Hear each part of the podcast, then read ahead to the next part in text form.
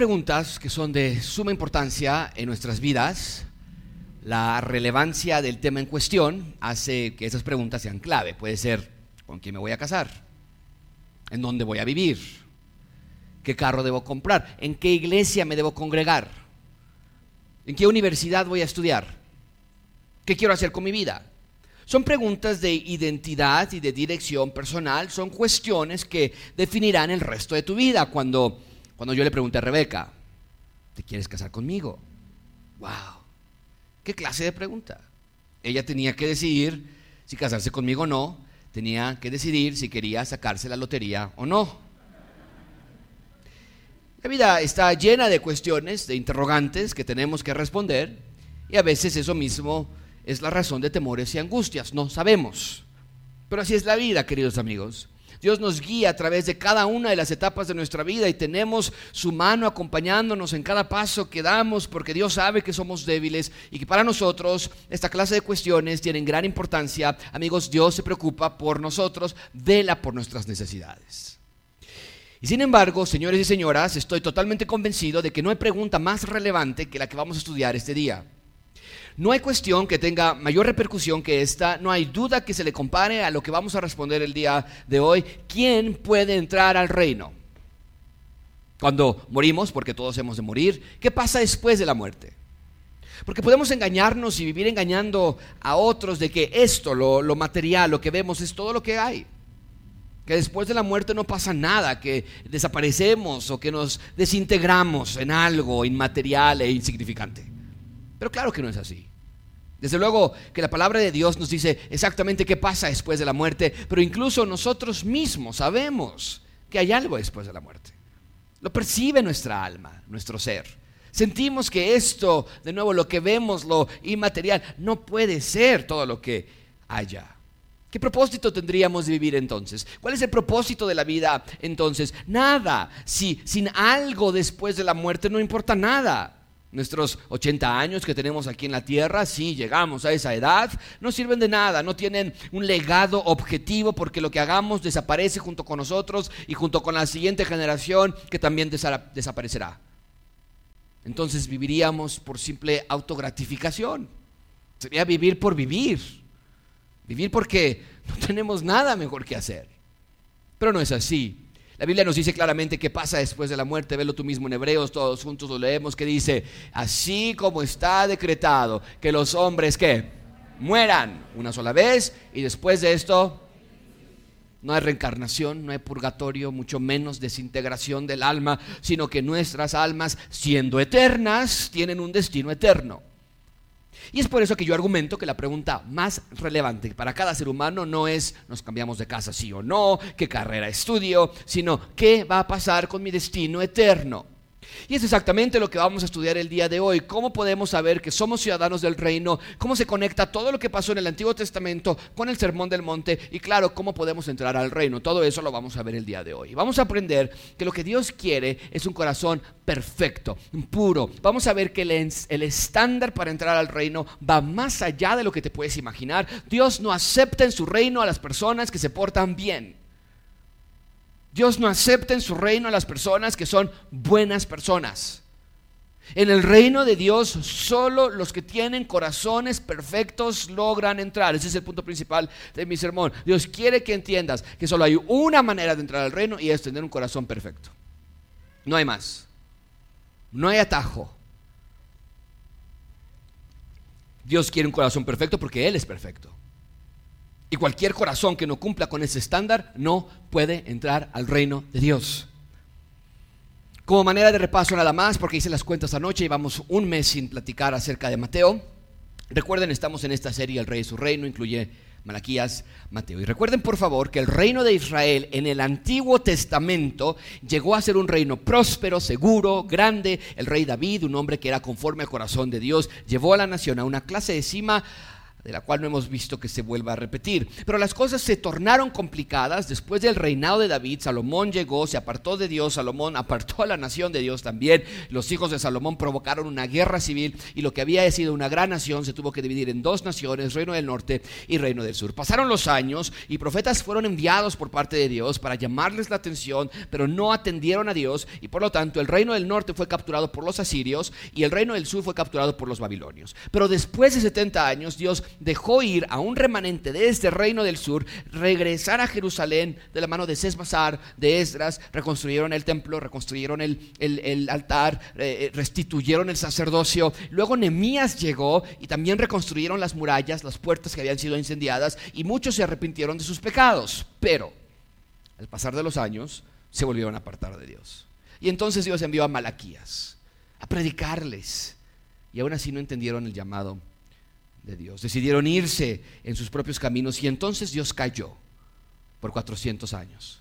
Fueron años de total silencio no visiones, no profetas, no nada, hasta que llegó Jesús a la tierra. Y ya en Mateo hemos estudiado que Jesús llegó a través de una familia repleta de personas impresentables. Su línea genealógica incluye asesinos, prostitutas, mentirosos. Y desde Mateo 1.1 ya vemos que este es un rey distinto al resto de los otros reyes, ¿no es cierto? Él es el rey de la gracia. Y vimos como Juan el Bautista salió a predicar acerca del Cordero, acerca de la llegada del rey. Y también estudiamos acerca de las tentaciones de Jesús que sufrió en el desierto y les platiqué yo ya hace algunos meses que las tentaciones nos deforman, nos hacen humanoides y la próxima semana voy a traer este concepto de nuevo al sermón de la próxima semana. Pero vimos que en las tentaciones Jesús resistió cada una de estas tentaciones mostrándonos la manera correcta de ser seres humanos.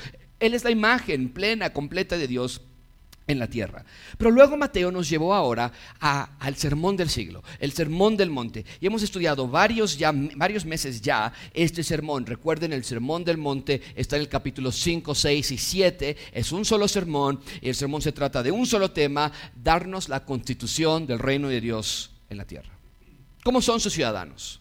¿Quiénes son sus ciudadanos? Qué hacen, cómo piensan, cómo viven. Y esta constitución abrió con el despliegue de nueve bendiciones o bien nueve bienaventuranzas. Y yo les dije vez tras vez en esa ocasión que las bienaventuranzas no son órdenes, son más bien descripciones. O sea, Jesús nos está diciendo, sus ciudadanos son pobres en espíritu, son humildes, tienen hambre y sed de justicia. Dios ya hizo el trasplante de corazón que tanto necesitábamos y ahora es nuestra labor cultivarlas y hacerlas crecer con la ayuda de Dios porque son cualidades implantadas en nosotros.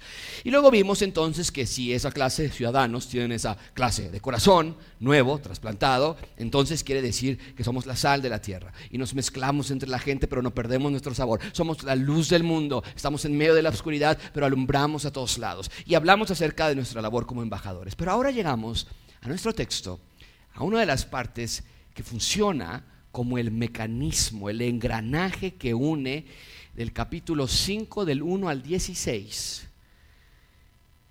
Versículo 17, 21, sirve como el engranaje que une esta primer porción, las bienaventuranzas y la luz y la sal, une esa porción con el resto del Sermón del Monte. Y la semana que entra vamos a entrar al resto del Sermón del Monte, que es no nos enojamos, no adulteramos, no juzgamos, oramos. Y toda esa parte que llega del Sermón del Monte en el capítulo 6 y 7 es unida por estos versículos que vamos a estudiar hoy. Mucha atención con esto.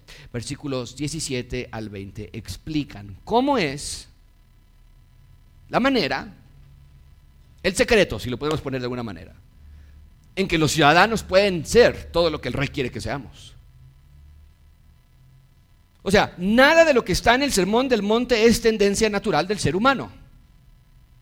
¿Es tu tendencia ser pobre en espíritu cuando tú peleas con tu esposo o esposa? ¿Es tu tendencia ser la sal en la tierra? Y todavía lo que nos falta por estudiar, ¿es tu tendencia a no enojarte con otros? ¿Quiénes de aquí dicen, ay, no, no, no, enojarme, ¿qué es eso? No, yo, no. Perdonar a los que te lastiman. ¿Es tendencia natural? La respuesta no, no es natural para nosotros. Entonces, ¿cómo podemos llevar esa clase de vida? Nuestro texto de hoy nos lo va a explicar. Y es esencial que entiendas lo que, lo que, estamos por estudiar porque literalmente tu destino eterno depende de ellos. Vamos a estudiar tres puntos. Número uno, la ley del reino. Número dos, la bendición del reino. Y concluiremos con la entrada al reino. Así que, sin más ni más, entramos. Número uno, la ley del reino.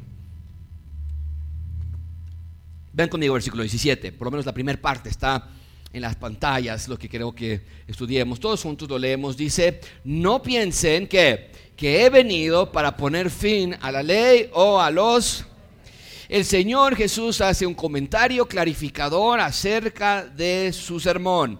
Él dice, bueno, miren, sí soy un nuevo rey y sí es una nueva administración y también es un nuevo gobierno, pero no es como muchos pensaban que era un gobierno nuevo. ¿En qué sentido? Bueno, hay varias capas en que es diferente. Primero, vean que el Señor Jesús les dice, no he venido para poner fin. Esa palabra fin quiere decir clausura, terminación o destrucción. Es lo que la palabra fin. Es decir, el Señor Jesucristo dice, no he venido para destruir, ni para clausurar, ni para terminar. O sea, Jesús está diciendo que su gobierno aquí en la tierra se caracteriza no por clausurar o destruir la ley ni los profetas ¿A qué se refiere con la ley y los profetas? Está haciendo referencia al Antiguo Testamento, ¿no es cierto? Era una manera de resumir el todo. En lugar de decir Génesis, sexo, decían la ley y los profetas. Y Jesús estaba diciendo nada de lo que ha sido escrito en el Antiguo Testamento está encontrando disolución. Nada. Note también, note también que el texto claramente dice que Jesús no ha venido, dice él, no ha venido. ¿Qué quiere decir esa frase de que ha venido él? ¿O no ha venido Él para destruir o clausurar? Bueno, habla de que Jesús tenía una misión en la tierra. Habla de su tarea de traer el cielo a la tierra. Habla de que su llegada a la tierra sí fue con un propósito claro, rescatar a la humanidad e instalar su reino aquí. Eso por eso vino Jesús. Y entonces quiero que vean lo que Jesús está diciendo. Mis ciudadanos, dice Jesús, del capítulo 5, del 1 hasta el 16 que hemos estudiado ya, Él dice, mis ciudadanos son bienaventurados, son la sal de la tierra, son la luz del mundo, pero no lo hacen separados de la ley de Dios, porque no he venido a clausurar la ley. Es lo que está diciendo aquí. Otra vez, ¿a qué ley se está refiriendo? Bueno, a todas las ordenanzas, a todos los mandamientos, preceptos que habían recibido en el Antiguo Testamento a través de los profetas. Pero particularmente cuando se dice aquí la frase la ley, está haciendo referencia al libro de Deuteronomio, donde Dios había dado a través de Moisés la constitución del reino. Tendrían que haber vivido bajo esas estipulaciones, esas leyes. La ley estaba dividida en tres secciones, ley cívica, ley ceremonial, ley moral. Y tendrían que haber brillado en todo el mundo, siendo diferentes a cualquier otra nación. ¿Por qué? Porque la ley de Dios emana la esencia de Dios. La ley de Dios exprime la personalidad y la naturaleza de Dios en palabras. ¿Quieres saber cómo es Dios? Así es Dios. No mates, no juzgues, toma un día de reposo, ama a Dios con todo tu corazón, no tengas ídolos. Y por cierto, recuerden que esa primer ley, esa primer constitución se dio ¿dónde? ¿Alguien se acuerda en dónde se dio los diez mandamientos? ¿En qué lugar? ¿En el monte qué? Sinaí. No olviden que les dije que Dios visitó el monte Sinaí en ese primer sermón del monte y una vez que el sermón terminó, Dios escribió todas las leyes en las tablas de la ley. Bueno, ahora tienes aquí a Dios otra vez en persona en la tierra predicando en el sermón del monte otra vez. Es lógico entonces que Jesús aclare que la ley nos está anulando, todo lo contrario, se está confirmando y en un minuto te voy a mostrar cómo. Pero lo que quiero que vean en este primer versículo es que la ley de Dios, sus mandamientos, sus ordenanzas juegan un rol protagónico entonces. Si es que no se van a anular, quiere decir que juegan un rol protagónico en la instalación del reino y en la transformación de los corazones de nosotros, sus ciudadanos, la ley de Dios. Porque ya vimos que los humanos no podían, por más que quisieran. La ley por sí sola no podía transformar el corazón. Ahora, sin embargo, llega el rey y advierte, lo primero que nos dice es, advierte que no se nos ocurra pensar que su llegada significa que la ley se va, sino más bien la llegada del rey se junta con la presencia de la ley para que la voluntad de Dios se cumpla aquí en la tierra. Ahora, ¿cómo es posible? Porque lo intentó Noé, lo intentó Abraham, lo intentó David. Bueno, no le construyeron un púlpito a Esdras para predicar la ley y la gente se arrepintió y lloraba y decían, wow, nunca habíamos escuchado esto. Pero rápidamente se apartaban otra vez. ¿Qué hay de distinto esta ocasión que Jesús trae la ley consigo y él dice, yo soy el cumplimiento de la ley? ¿Qué es la diferencia? Aquí ven el resto del versículo 17. No piensen que he venido para poner fin a la ley o a los profetas. No he venido para poner fin, sino para qué.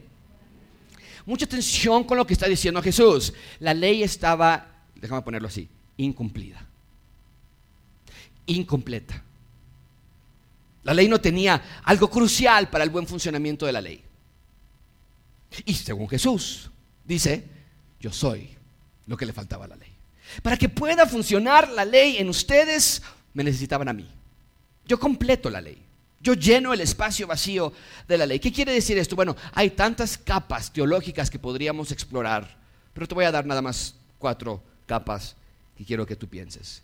Cuando el Señor Jesucristo dice, yo he venido a cumplir la ley, lo primero que veo es que Jesús cumple la ley porque Él transforma corazones de las personas, la ley no. La ley no. Los mandamientos, vaya, no matarás. Eso no transforma tu corazón. No mentir. Bueno, eso no transforma mi corazón. ¿Qué quiere decir? Que la ley por sí sola no puede cambiar tu estado pecaminoso. La ley más bien te demuestra tu pecado, porque cuando veías que no podías cumplir este mandamiento, y ah, también rompí este otro, y sin pensarlo rompí este otro también, te dabas cuenta, eres un pecador absoluto. Pablo lo dice así en Romanos 3:20, por las obras de la ley ningún ser humano eh, ningún ser humano será justificado delante de él, pues por medio de la ley, gracias a leer los mandamientos es que tú te conoces pecador. Viene el conocimiento del pecado. La ley te revela que eres pecador. La ley te recuerda, no puedes. ¿Cuántas veces has tratado tú de no enojarte. Y, el enojo es el tema de la próxima semana. Les recomiendo que estudien ese texto con anticipación. Léanlo ustedes y vengan preparados. Pero ¿cuántas veces has tratado de no enojarte? Cuando Dios dice no te enojes, eso no es, la ley te dice no es eso no es de gran ayuda. Dices, bueno, yo no quiero enojarme, pero no puedo evitarlo. Entonces, cuando leemos la ley de Dios, nos recuerda, no puedes cumplir los mandamientos. Cuando Jesús dice, entonces, yo cumplo la ley y los profetas, nos está dejando ver que es Él quien transforma nuestros corazones para que entonces sí puedas cumplir la ley de Dios. Sin Cristo nadie puede cumplir la ley, en Cristo sí podemos cumplir su ley. Claro que puedes controlarte para no enojarte, por supuesto que sí. Lo vamos a ver la próxima semana. Amigos, sin Cristo estamos perdidos, sin Cristo estamos lejos de la presencia de Dios, estamos lejos de su santidad, pero Cristo es el fin de la ley, Cristo es la meta final de la ley, porque Cristo nos trasplanta de corazón, no nada más para que te vayas al cielo cuando mueras. La razón por la que Dios te da un corazón nuevo es para que ese corazón lo pongas a funcionar y entonces obedezcas la ley de Dios. Es lo que Pablo le dice a los Gálatas en Gálatas capítulo 3, antes de venir la fe, Cristo. Antes de venir el Señor, antes de venir el Rey, estábamos encerrados bajo la ley. No mates y yo ya mataba con mis pensamientos. No adulteres y yo ya adulteraba con mis pensamientos. No te enojes y no podía yo evitarlo. Estábamos encerrados, confinados, dice Pablo. De manera que la ley ha venido a ser nuestra guía para que tú clames y digas, no puedo, ¿quién me puede transformar este corazón que no puede obedecer la ley? Y dice, nos conduce a Cristo, a fin de que seamos justificados por la fe. Entonces, cuando dice Cristo, yo cumplo la ley y los profetas, ¿qué quiere decir esa frase? Bueno, quiere decir, la ley no nos puede justificar, pero Cristo sí. ¿Sabes lo que la ley hace? La ley te dice injusto. ¿Sabes lo que Cristo hace? Cristo te dice justo. La ley nos demuestra nuestra incapacidad para obedecer. La ley te dice, mira, no puedes, no puedes cumplir este mandamiento y este mandamiento y este otro mandamiento. Y Cristo nos dice, mira este nuevo corazón que te doy, que es pobre en espíritu y que tiene sed y hambre y que tiene misericordia y que llora por el pecado. Sí puede. Es el corazón que yo te di. Sí puede cumplir la ley. Es lo que el autor de Hebreos explica en Hebreos capítulo 10. Dice, pues ya que la ley solo tiene la sombra de los buenos futuros y no la forma misma de las cosas. La ley nada más era una sombra de bienes futuros que habrían de venir. Dice, esta ley nunca puede, por los mismos sacrificios que ellos ofrecían continuamente año tras año, hacer perfectos a los que se acercan. No se puede. De otra manera, pues no habrían cesado si el sacrificio perfeccionaba y limpiaba tu corazón, ¿no habría cesado ya los sacrificios? No, eh, en realidad eso, no lo podía hacer la ley. En esos sacrificios más bien era un recordatorio de tus pecados, pecados año tras año. Imagínate acercarte con un animal y verlo morir desangrándose enfrente de ti decir, eso es por mi culpa otra vez. Dice el versículo 4, es imposible que la sangre de toros y de machos cabríos que es imposible. El obedecerle a Dios, el obedecer la ley de Dios no te hacía perfecto, sino que como dice este texto, la ley era simplemente un recordatorio de tu pecado constante, de tu estado impuro ante Dios. Por eso Jesús dice, yo cumplo la ley. Y por eso también dice que la ley no se anula ni se destruye, sino que ahora estamos en Él y entonces podemos obedecerla. No tienes excusa. De manera, amigo, que nadie aquí puede decir, Josué, yo no puedo dejar el enojo. Josué, yo no puedo dejar la pornografía. Según este texto, Dios te ha dado un corazón que sí puede. Y vamos a hablar más de eso en unos minutos. Bien, ¿qué más? ¿Qué más quiere decir Jesús cuando Él dice, yo cumplo la ley y los profetas? Quiero que entiendan amigos que cada mandamiento, cada ritual, cada acto ceremonial, cada acto religioso apuntaba hacia Cristo. Por ejemplo, eso de llevar un sacrificio cada año. ¿Para qué? Sí, acabamos de leer, no te limpiaba de tus pecados. ¿Para qué entonces? Porque era un recordatorio, era una flecha que decía, viene alguien que así como este animal muere por tu culpa, así viene uno que morirá por nuestras culpas una vez y para siempre. Y ese es el Señor Jesucristo. Eso de que en el Antiguo Testamento se daba mucho que si tocabas algo impuro, te tenías que ir a lavar por completo. Y era un proceso para lavarte. Si habías tocado a una persona, eh, a un cadáver, si habías tocado a alguien con lepra, si habías hecho cosas impuras, estabas ahora impuro y tenías que lavarte. Bueno, ¿a quién nos apuntaba esa obsesión por limpieza? ¿A quién nos apuntaba esa obsesión por santidad? Hacia Cristo. Amigos, el fin de la ley no era hacernos la vida de cuadritos, el fin de la ley era que ustedes pudieran identificar, yo soy pecador y necesito a alguien que venga a rescatarme de este pecado. Romanos 10.4 lo dice así, Cristo es el fin de la ley. Cristo. La ley nos apuntaba hacia nuestro propio pecado, claro, pero no era para dejarnos desvalidos y desesperanzados. Sí, yo soy pecador, mira, en efecto no puedo cumplir ni A, ni B, ni C, ni D. Ay, qué no, sí, te declaraba tu pecado y te revelaba tu pecado, pero lo hacía porque la misma ley que nos declaraba injustos también nos apuntaba hacia redención en Cristo. La ley no era mala, nosotros somos los malos. Más bien la ley subrayaba la necesidad. No, no puedes venir tú por ti solo. No puedes por ti solo, necesitas traer a alguien más. Necesitas a un redentor que venga y que te reconstruya. Pablo lo explica tan claramente en Gálatas, me encanta Gálatas 4:4, dice, pero cuando vino la plenitud del tiempo, o sea, acabó los momentos adecuados que Dios había planeado desde la eternidad pasada, Dios envió a su Hijo que nació de mujer, por cierto, bajo la ley, a fin de que redimiera a los que estaban bajo la ley para que recibiéramos la adopción de hijos. Incluso la misma llegada de Jesús a la tierra lo hizo bajo la ley, que quiere decir que todo fue en pureza, todo fue santo, todo fue limpio en su nacimiento. Porque recuerden que de eso se trata la ley de Dios. Queremos ser la imagen de Dios en la tierra. Si cumples la ley de Dios, entonces estás siendo la imagen de Dios en la tierra. Y de nuevo, lo vamos a ver la próxima semana, no quiero ser redundante, pero el punto es, si no te vas a enojar, si no vas a juzgar, si no vas a adulterar con tu mente, no es para que estés bonito aquí en la tierra nada más. Y para que ya no tengas problemas con tu esposa. Es porque necesitamos ser la imagen de Dios en la tierra. La ley emana la naturaleza de Dios, pero estábamos bajo la ley. ¿En qué sentido? En el sentido de que aunque sabíamos que teníamos que ser la imagen de Dios en la tierra a través de vivir vidas santas y todo lo que ya habíamos estudiado, el ser humano del Antiguo Testamento no podía lograrlo por más que lo intentara. No podía. Pero entonces viene Cristo y nos redime y al redimirnos nos hace hijos por medio de adopción. A eso se refiere cuando Jesús dice, he venido a cumplir la ley. El fin, la llenura, la meta de la ley era llevarnos a Cristo. Y cuando la ley dice, mira, tú eres pecador, tú no puedes dejar de enojarte, tú no puedes dejar de mentir, necesitas a alguien que venga, el Señor Jesucristo viene, Él dice, yo soy esa persona que te puede ayudar a cumplir estos mandamientos. Y entonces Él te redime, te construye y el broche de oro se cierra. Ahí está. La ley dice, acabé. Mi función era llevarte a Cristo. ¿Qué más? ¿Qué más quiere decir cuando Jesús dijo, que él vino a cumplir la ley y los profetas? Dice, no vine a abrogar la ley, no vine a anular la ley, no vine a clausurar la ley, vine a cumplirla. ¿Qué más quiere decir esto? Bueno, yo veo esto. Jesús cumple la ley porque él obedece cada aspecto de la ley. Jesús vivió una vida perfecta, sin pecado, impecable, que es lo que quiere decir pecado, sin pecado, impecable. Cuando él dice, yo cumplo la ley, y los profetas, quiere decir yo nunca he pecado.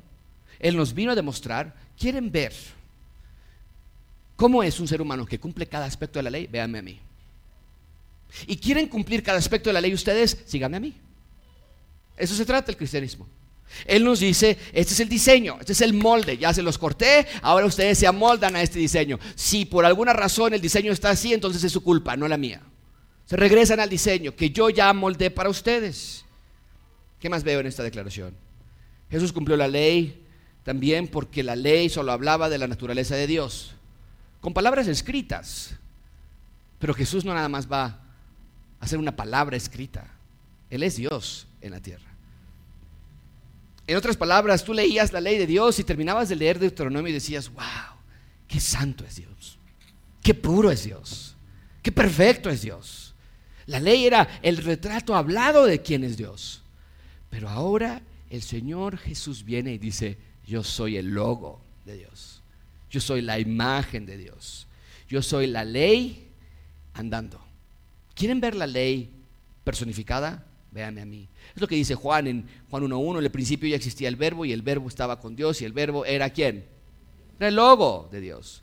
Si tú ves hoy una M grande, amarilla en algún restaurante, ¿qué restaurante sabes que está dentro ahí? ¿Cómo? McDonald's, si ves una, un teléfono inteligente con una manzanita en la parte de atrás y que cuesta 50 mil pesos y la gente aún así lo compra, ¿qué teléfono es ese? Apple. El logo representa una marca, una empresa, un, un proyecto. Bueno, Jesús es el logo de Dios en la tierra. Él representa a Dios. Él nos muestra a Dios. Es la presencia de Dios en la presencia de Cristo. Entonces, si la ley escrita en el Antiguo Testamento hablaba un retrato hablado de Dios, ahora Jesús es Dios en vivo, a todo color, de quién es Dios.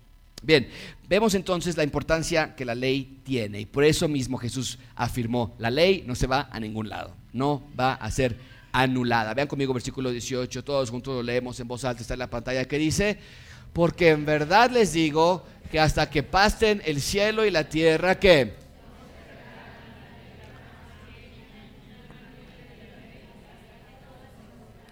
Es totalmente lógico lo que Jesús afirma aquí. A ver, si la ley de Dios es la persona de Dios en vivo, entonces la ley no se va a ningún lado.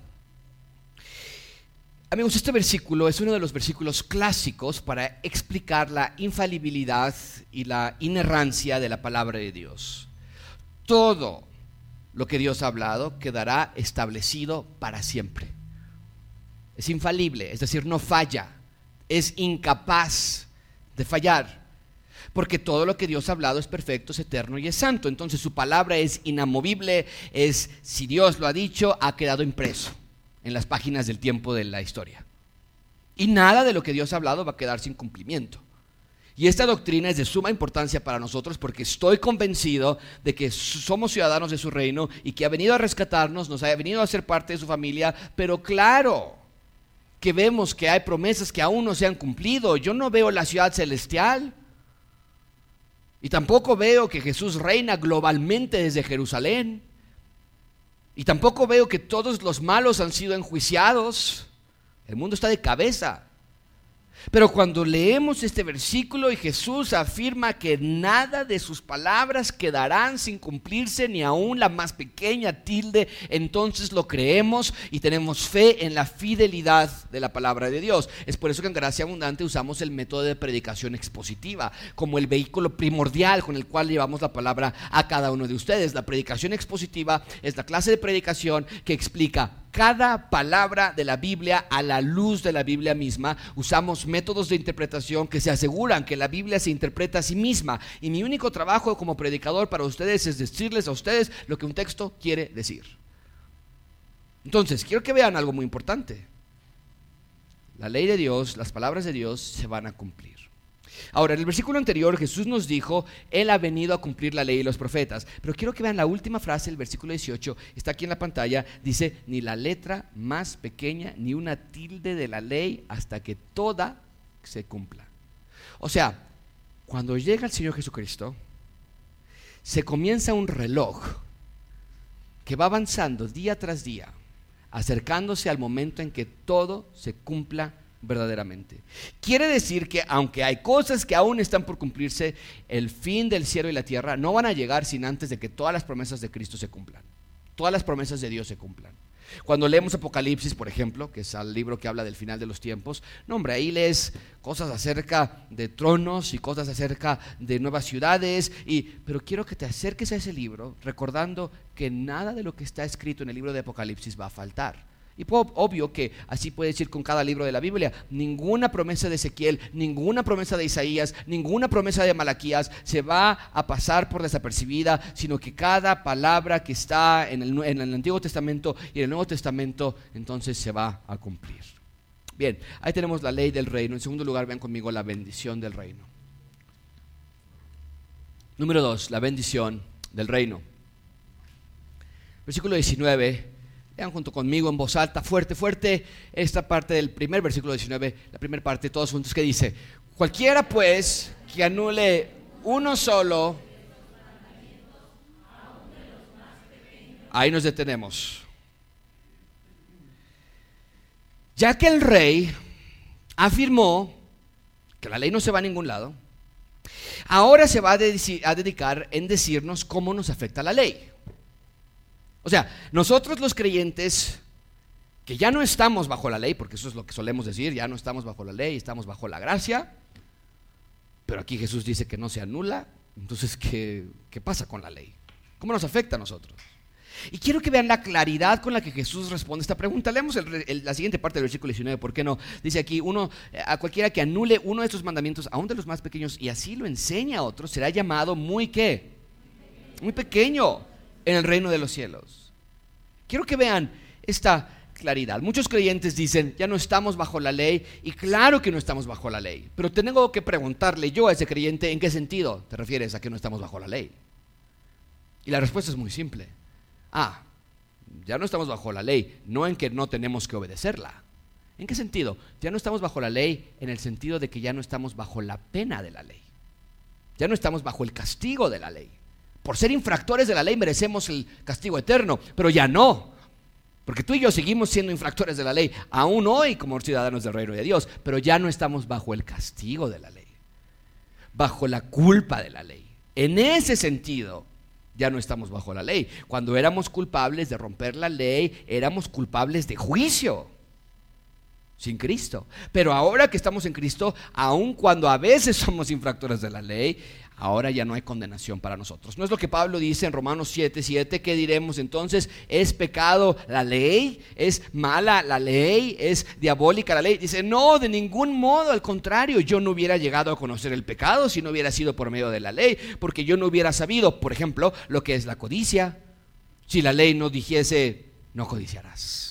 Entonces Pablo explica lo que les dije hace unos minutos. La ley me abrió los ojos más bien para ver mi condición pecaminosa. Pero ahora que estamos en Cristo no tenemos condenación alguna. Pero esto no quiere decir que ya no caigamos o que ya no pequemos.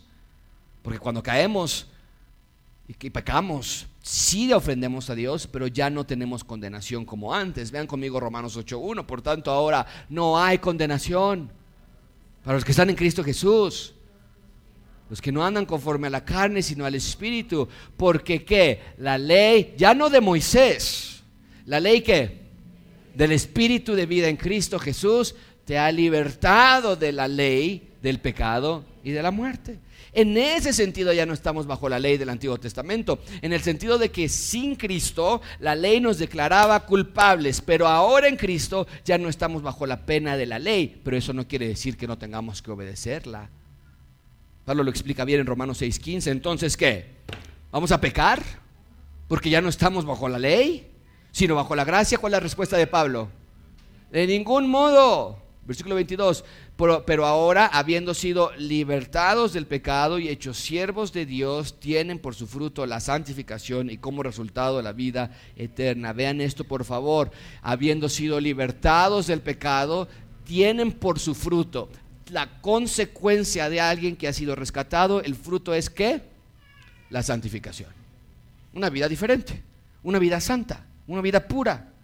Hemos sido libertados para ser obedientes. Hemos sido redimidos para seguir a Dios. Ya no seguimos la ley con un corazón muerto, sino con un corazón nuevo y vivo y sensible a las cosas de Dios. Entonces, entendiendo todo esto, vean otra vez el versículo 19. Dice cualquiera pues que anule uno solo de estos mandamientos, aún de los más pequeños, y así lo enseñe a otros, será llamado muy pequeño en el reino de los cielos. ¿Qué está diciendo Jesús aquí? Está diciendo que los ciudadanos del reino no pueden vivir vidas en desobediencia a la ley de Dios. Es lo que está diciendo. Cuando él dice, hay personas que anulan la ley y así lo enseñan, obviamente no está haciendo referencia exclusivamente a personas que dicen, esta ley ya no funciona. Pero tal vez con sus vidas sí están diciendo, no es necesario dejar de enojarte. No es necesario dejar de tener malos pensamientos. Ahora, hay aspectos que ya no aplican para nosotros. La ley ceremonial de Dios, por ejemplo, fue cumplida en Cristo. Ya no hacemos sacrificios anuales, ya no hacemos fiestas religiosas, porque Cristo cumplió todas esas leyes. Cuando el velo del templo se partió, entonces todas las ceremonias quedaron cumplidas en Cristo. Pero la ley moral de Dios sigue firme, sigue al día, sigue activa. En el Antiguo Testamento se ordenaba a los ciudadanos, ama a Dios, ama a otros. Nosotros estamos igual. En el antiguo pacto se ordenaba no roben, nosotros estamos igual. En el antiguo pacto decían padres enseñan a sus hijos, nosotros estamos igual. El problema, amigos, es que habían perdido la razón de la ley. Los judíos empezaron a obedecer la ley para cumplir con reglas, no para imitar a Dios. Y el resto del sermón del monte será vez tras vez van a escuchar la misma fórmula. Ustedes oyeron que fue dicho, pero yo les digo. Ustedes oyeron esto, pero yo lo clarifico. O sea, Jesús va a clarificar el punto de obedecer a Dios y la próxima semana lo vamos a estudiar mucho más abiertamente. Pero amigos, aquí es donde entra una parte de aplicación para ti y para mí. Jesús dice aquí que cualquiera que anule uno de estos mandamientos, aún el más pequeño, y que propague o promueva esa idea, va a ser llamado, ¿cómo lo van a llamar? Muy pequeño. ¿Qué quiere decir eso? Mucha atención aquí. ¿Qué quiere decir ser llamado muy pequeño? Bueno, número uno, no pierdes tu salvación, no pierdes tu salvación, no te sacan del reino, pero dice aquí el texto que te van a identificar como muy pequeño. Y eso tiene varias ramificaciones. Pero el punto central es que aquella persona que crea que no pasa nada cuando desobedeces a Dios, no tendrás una vida bendecida. O sea, si hay personas sentadas aquí esta mañana que no leen su Biblia constantemente y piensan que estás bien, dice aquí, vas a tener una vida caracterizada por ser pequeña, diminuta, inservible, inútil, con pocas bendiciones.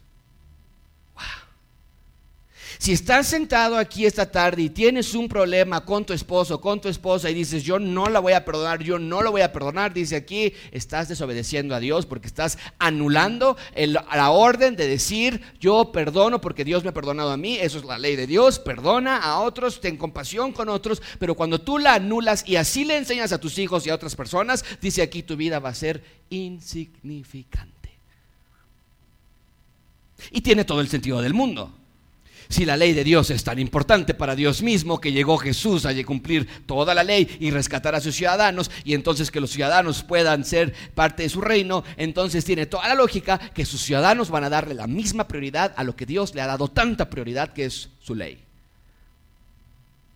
No tiene sentido que Dios vino en la forma de Cristo a cumplir toda la ley para que tú puedas decir, no, este no. Perdonar a mi, a mi cónyuge no, ya fue. O sea, hasta, a ver, ¿hasta cuándo? No tiene sentido alguno. Y entonces, ya que nos habló de las bienaventuranzas, que somos bienaventurados, ya que nos dijo ustedes son la sal y la luz del mundo, ahora en esta pequeña sección nos está advirtiendo que será imposible tener una vida bendecida y será imposible tener una vida de luz del mundo sin obedecer los mandamientos de Dios. Y si un ciudadano se atreve a vivir en desobediencia a Dios de manera prolongada e incluso enseñar a otros, mírenme, no me pasa nada. Yo tengo amargura en mi corazón y vean, no me pasa nada. Yo tengo pornografía y no me pasa nada. Yo tengo gritería y vean, no me pasa nada. Si alguno de ellos se atreve, dice aquí, prepárate a vivir una vida pequeña sin bendiciones, sin alegría, sin gozo, sin, esto es lo más terrible de todo, sin el favor de Dios sobre tus pasos. ¿Qué está diciendo Dios aquí? Esto es serio. Está diciendo, el pecado trae separación con Dios, porque yo ya te di un motor que sí funciona, un corazón que sí es sensible, y tú en rebeldía estás diciendo, no, este mandamiento lo anulo, este otro, bueno, sí, pero con ellos nada más. No, con él no, no, no, no, ya, ya, ya, se pasó él, así voy a ser amable, pero con él no, con ellos sí, y estás empezando a anular los mandamientos de Dios. Nos está enseñando el Señor aquí que la falta de confesión de pecados es lo más horrible que puedas hacer. Que vivir en rebeldía es aceptar vivir en fracaso. ¿No es lo que David reconoce en el Salmo 32? Dice, atención, por favor, vean, cuando callé mi pecado, cuando me justifiqué, cuando dije, no, es que es muy difícil, es que yo no voy a cambiar, es que la verdad es que ella ya no quiere, yo ya les dije y no quieren hacerme caso. Y cuando yo callé mi pecado, mi cuerpo se consumió con mi gemir durante todo el día. No suena como que está padre vivir así. Dice, ¿por qué? De día y de noche tu mano. ¿Ves cómo no tienes el favor de Dios en tu vida? Tu mano me aplastaba para no estar yo bien. Wow. Eso es vivir pequeño en el reino de los cielos. No tienes motivación, no tienes agilidad para andar espiritualmente, eres lento, Eres, tienes, estás tomando decisiones malas todo el tiempo y complican tu situación más y más. Y seguro has estado en esa situación, tú no es cierto. Estás en rebeldía con Dios, por ponerte un ejemplo, no es leyendo tu Biblia, no aplicando lo que ya sabes. Y entonces, ¿qué provoca eso? Te comienzas a alejar más de Dios. Y al estar alejado de Dios, comienzas a tomar malas decisiones. Y al tomar malas decisiones, empiezas a recoger las consecuencias de tus malas decisiones, de tu rebeldía. Y entonces empiezas a alejarte más y más de Dios y empiezas a caer en este ciclo del pecado y decir, yo sé que soy salvo, pero ¿por qué no veo bendición en mi vida? Y Dios está diciendo, ah, porque en mi reino los que desobedecen son pequeños. A eso Jesús le llama ser pequeño en el reino. No eres ejemplo de nadie. Tus hijos dicen, yo no veo a Cristo en ti. Tus padres dicen, yo no veo a Cristo en ti. No eres feliz. Estás en constante conflicto con tu tío, con tu jefe, con tus papás, con tu cónyuge, no eres feliz, no estás recogiendo bendición en tu vida. Puede ser, no siempre, pero puede ser, si ese es tu problema, que lo estás pasando por una vida desobediente a Dios. A veces no, a veces llegan pruebas a nuestra vida y, tenemos problemas médicos y problemas con los hijos y son pruebas que Dios permite para nuestro crecimiento espiritual. Pero la mayoría de las veces Tú puedes saber cómo estás y saber que la razón por la que estás así es porque hay rebeldía en tu corazón. Por otro lado, vivir una vida bienaventurada, bendecida, feliz, solo viene a aquellos que obedecen la ley de Dios. Ven conmigo versículo 19. Todos juntos leemos el resto de este texto. Dice, cualquiera pues que anule uno solo de estos mandamientos, aún de los más pequeños, y así lo enseña a otros, será llamado muy pequeño en el reino de los cielos, pero cualquiera que los guarde y los enseñe, este será llamado como grande en el reino de los cielos. ¿Qué quiere decir esto?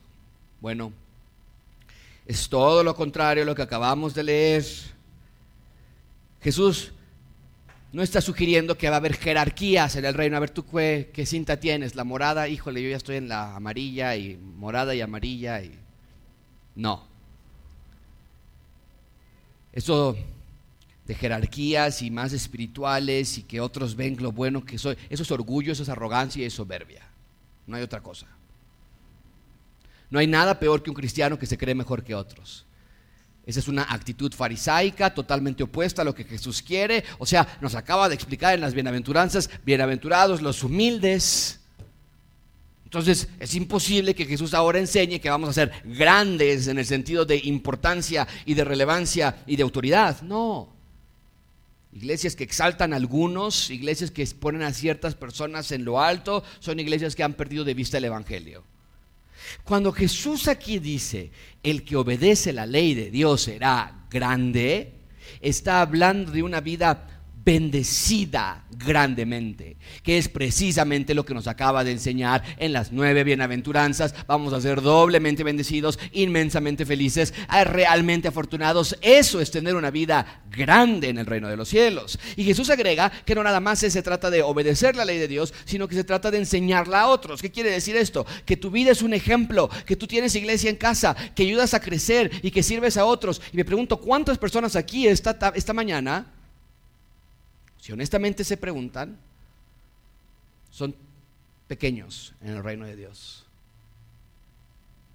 Iglesia, ¿quieres tener una vida grande? ¿Quieres tener una vida plena, llena?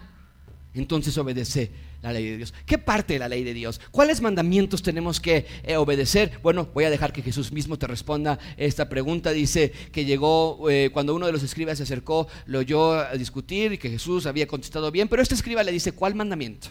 Es el más importante. Jesús le dice, escucha Israel, el Señor nuestro Dios, el Señor uno es, amarás al Señor tu Dios con todo tu corazón, con toda tu alma, mente y fuerza, y amarás a tu prójimo como a ti mismo. Amar a Dios, amar a otros. Esa es tu labor. No lo hagas y enséñale a tus hijos que está bien estar peleado con papá o mamá. Enséñales eso y prepárate para vivir una vida pequeña. Enséñale a tu hermano menor que está bien las clases de cosas que estás haciendo. Enséñale a tus nietos que está bien que los abuelos siempre estén del chongo. Enséñale a tus vecinos que está bien que los, los, cristianos están peleándose ahí en casa todo el tiempo y vas a tener una vida pequeña, inútil, inservible, insignificante, sin plenitud, sin gozo. ¿Cuáles son algunos síntomas de que estás en rebeldía? Bueno, ciertas frases que nosotros usamos. ¿Cuántos de ustedes y nosotros hemos dicho, yo sé que estoy mal, pero... Yo sé que está mal esto que hice, pero es que mira, te voy a platicar lo que pasó. Es que ella llegó y entonces me dijo y me, y, me insultó, me insultó y enfrente de mi papá y enfrente de mis hermanos y, y por eso. ¿Qué dice Dios? Es rebelde. Es rebelde. Porque estás anulando el precepto que yo mandé de amar a tu prójimo como a ti mismo. Decimos, no creo que esté tan mal. ¿a poco sí?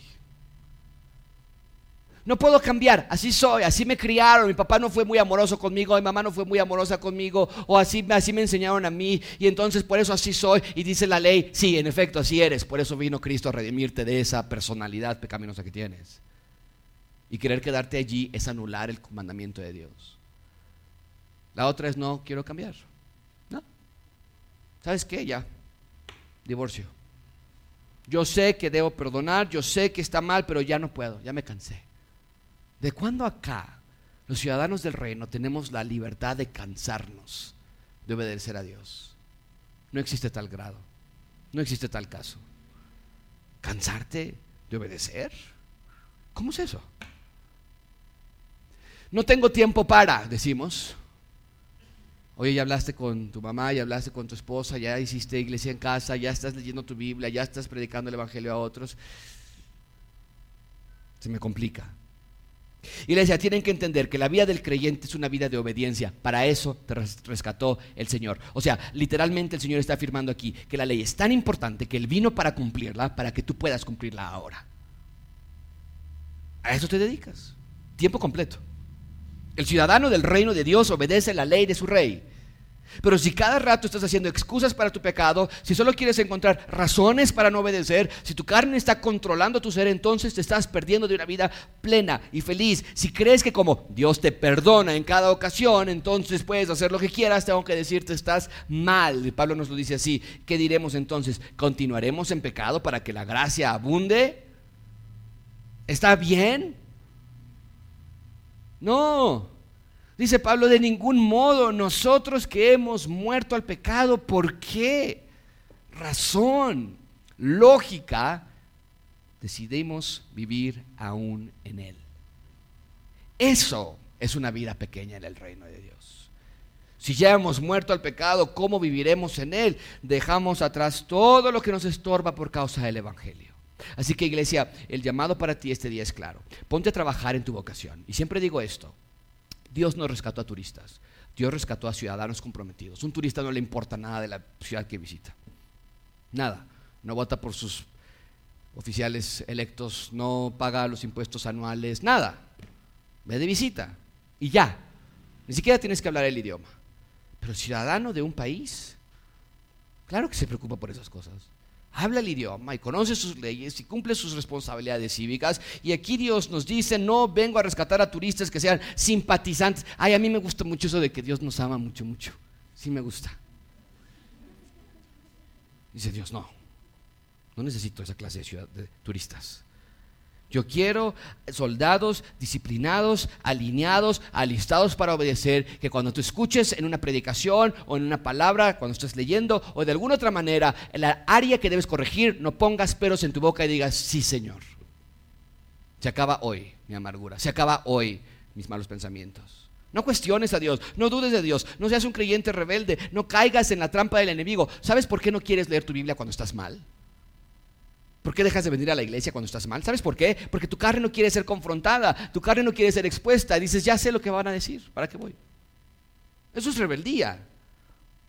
Y entonces tenemos frases absurdas que decimos como, no voy a la iglesia porque, ¿qué crees? Ya no creo en la iglesia. Todos son unos hipócritas ahí. Y aparte yo ni le entiendo cosas a la Biblia. Por eso, no es cierto, no, hay, no, hay, no, hay, no dudo que haya casos genuinos de personas que realmente digan estoy decepcionado de una iglesia y entonces estoy dudando de la existencia, claro, son y se, atacan y se solventan con consejería bíblica. Pero yo he visto más bien que usamos esa clase de excusas para calmar nuestra conciencia y hacer lo que queramos.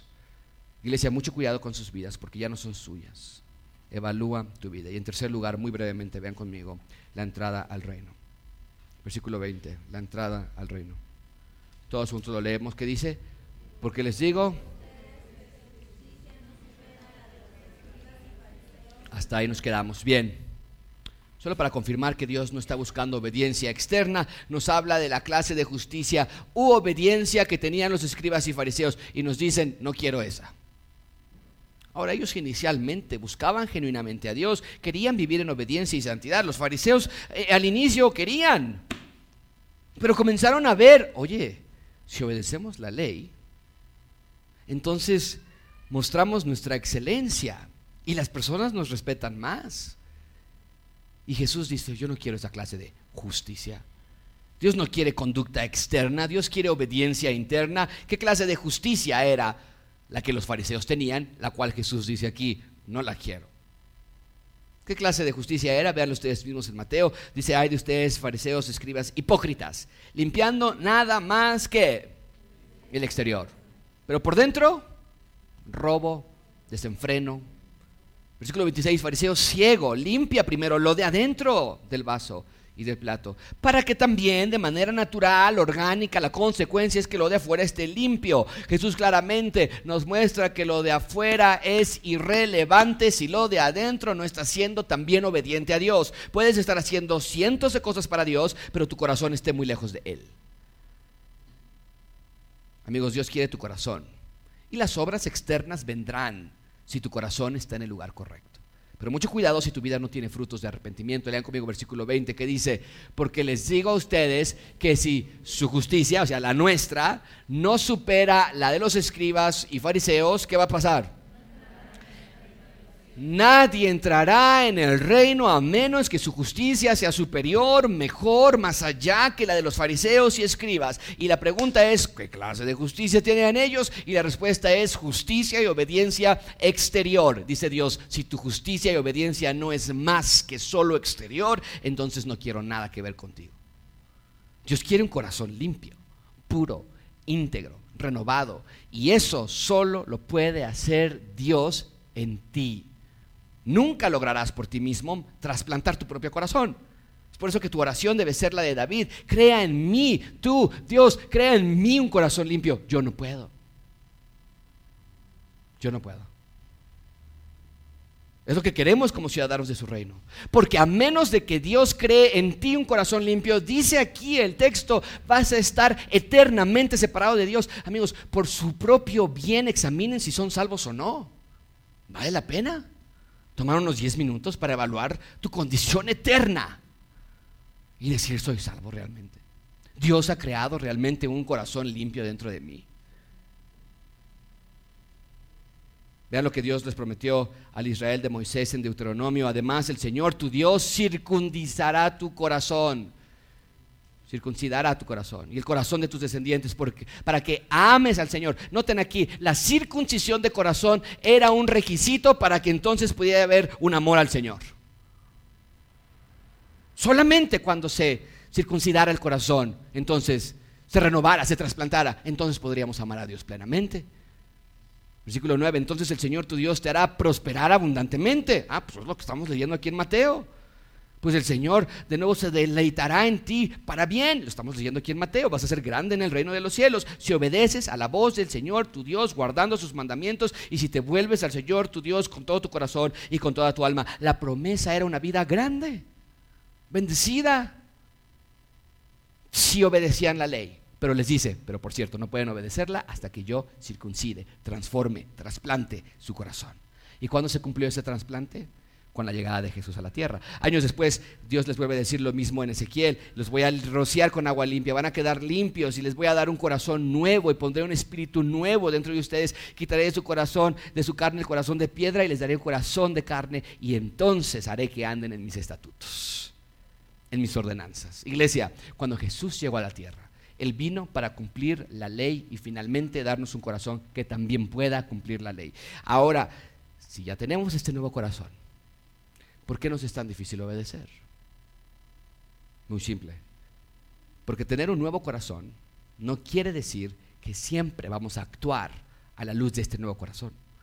Porque aún tenemos nuestra naturaleza pecaminosa. Pero sí quiere decir que cuando nos disciplinamos espiritualmente y con la ayuda de Dios, ese corazón ya nuevo que puso, sí se puede activar para obedecer a Dios. ¿Cómo logras esta clase de corazón? Rápidamente te dejo este cuadro. Eso es lo que llamamos disciplinas espirituales. Ya tienes un corazón nuevo, si eres salvo. Ya tienes un corazón transformado, si eres salvo.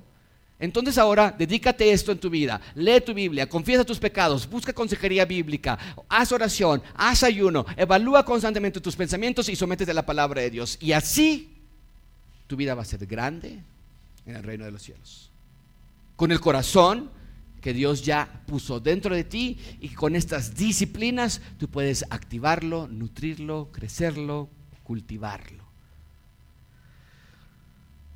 Esa es la pregunta que cada uno debe hacerse, iglesia. ¿Voy a entrar al reino o no? ¿En qué méritos pienso entrar al reino? Porque no importa si tienes mucho tiempo en la iglesia, no importa si haces mucho para la iglesia, no importa si ya te bautizaste o si eres miembro, cada uno de nosotros debe hacerse esta pregunta, ¿voy a entrar al reino o no? Porque según Jesús, solo los que tengan una obediencia mejor a la exterior que tenían los fariseos y saduceos y escribas, podrá entrar al reino de Dios. ¿Y cómo obtienes esa clase de obediencia interna? Bueno, a través de un corazón trasplantado. ¿Y cómo obtienes ese corazón trasplantado? A través de rogar a Dios que quite ese corazón de piedra y que ponga un corazón de carne. Oremos.